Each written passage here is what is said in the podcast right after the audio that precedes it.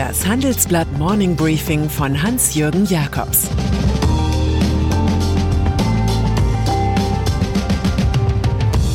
Guten Morgen allerseits.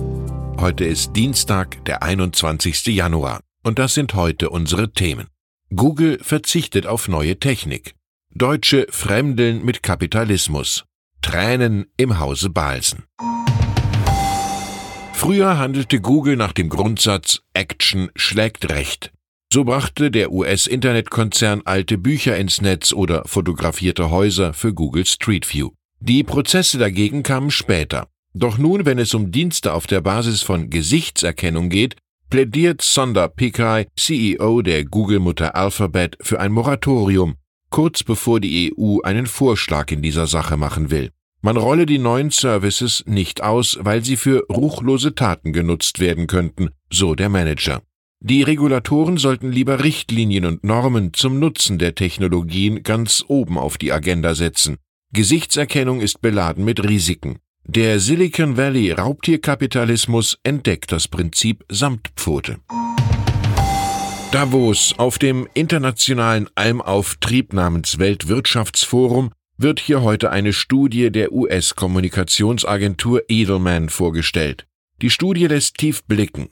Danach sind 55 Prozent der befragten Deutschen der Überzeugung, der aktuelle Kapitalismus schade mehr, als dass er helfe. Nur 12 Prozent glauben noch, dass das System ihnen nützt. Wie die Frankfurter Allgemeine referiert, die das Zahlenwerk vorab zur Verfügung hatte. Generell schauen gemäß der Edelman-Werte lediglich 23 Prozent der Deutschen optimistisch in ihre ökonomische Zukunft. Nur Frankreich mit 19 Prozent und Japan mit 15 Prozent sind noch mehr in Moll gestimmt. Dagegen geben sich Inder mit 77 Prozent, Chinesen mit 69 Prozent und Amerikaner mit 43 Prozent als richtige Optimisten. Großbritannien die 3,6 Millionen EU-Bürger und Schweizer, die in Großbritannien wohnen, können trotz Brexit auf gute Behandlung hoffen. Das Oberhaus stimmte für eine Regelung, diesen Personenkreis mit einem zusätzlichen Dokument auszustatten. Bisher sieht das geänderte Brexit-Gesetz der Regierung vor, dass die Ausländer ein Bleiberecht beantragen können, woraufhin sie einen elektronischen Code erhalten, der Behörden und an Flughäfen ihren Aufenthaltsstatus anzeigt. Die Änderung des House of Lords wiederum muss morgen vom Unterhaus bestätigt werden. Ansonsten geht das Ganze wieder von vorne los. Das Leben ist manchmal wie ein Tischtennisspiel. Balsen, das alte Ideal von Familienunternehmen sieht vor, dass einer aus der Dynastie auch als CEO das Zepter führen sollte. Doch mitunter ergeben sich so starke hausgemachte Probleme, dass es zur Implosion kommt. Im Keksunternehmen Balsen zieht man jetzt nach turbulenten Monaten die Reißleine und sucht einen externen CEO, ein Jahr nachdem der alte Vorstandschef Michael Hähnel desertiert war.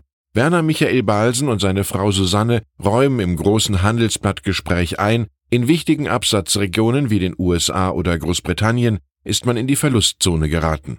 95 Prozent ihrer Anteile haben sie bereits den vier Kindern übertragen wobei die Tochter Verena verlierte, als sie die Verantwortung der Familienfirma für das Leid von hunderten Zwangsarbeitern in der Nazizeit herunterspielte. Die Debatten hätten die Familie zusammengeschweißt, so Senior Balsen. Das sei die eigene Stärke, obwohl es natürlich ab und zu rumpelt, auch mal Tränen fließen. Es ist eine Wende im strapazierten Immobilienmarkt. Erstmals seit 2005 sind im Jahr 2019 die Mieten leicht gesunken. Selbst in Metropolen wie München und Berlin gaben die Mieten etwas nach. Das zeigt eine Studie des Analysehauses F&B. Die Kaufpreise insbesondere für Eigentumswohnungen stiegen dagegen stark an. Für Investoren wird es dabei schwierig, die erwartete Eigenkapitalrendite von rund 3,5 Prozent zu schaffen. Die Bundesbank warnte zuletzt, die Preise für Eigentumswohnungen, aber auch für Einfamilienhäuser könnten übertrieben sein. Es gibt keine reine Wahrheit, schreibt Christian Friedrich Hebbel, aber ebenso wenig einen reinen Irrtum. In den letzten Wochen taucht in der Energiepolitik immer wieder mal ein überraschender Vorschlag auf, Atomkraft länger zu nutzen, bis erneuerbare Energien soweit sind. Gestern Abend bei einem Talk anlässlich der Energy Awards des Handelsblatts und seiner Partner in Berlin räumten zwei Brancheninsider radikal mit der Nuklearidee ab. Kerstin Andrea, Hauptgeschäftsführerin des Verbandes BDEW, sowie Stefan Dohler, CEO des Energiekonzerns EWE.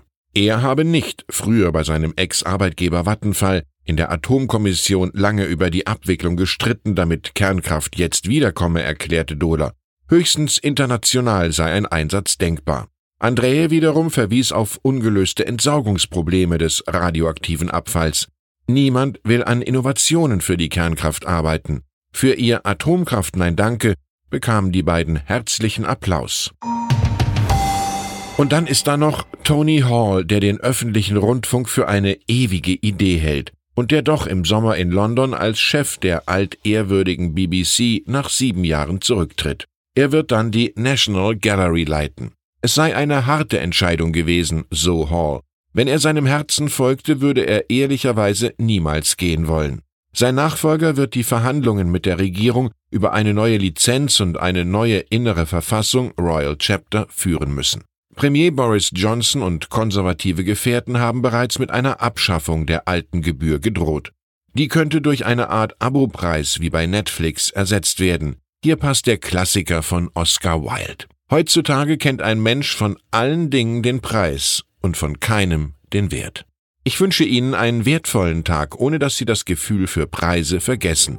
Es grüßt Sie herzlich Hans-Jürgen Jakobs.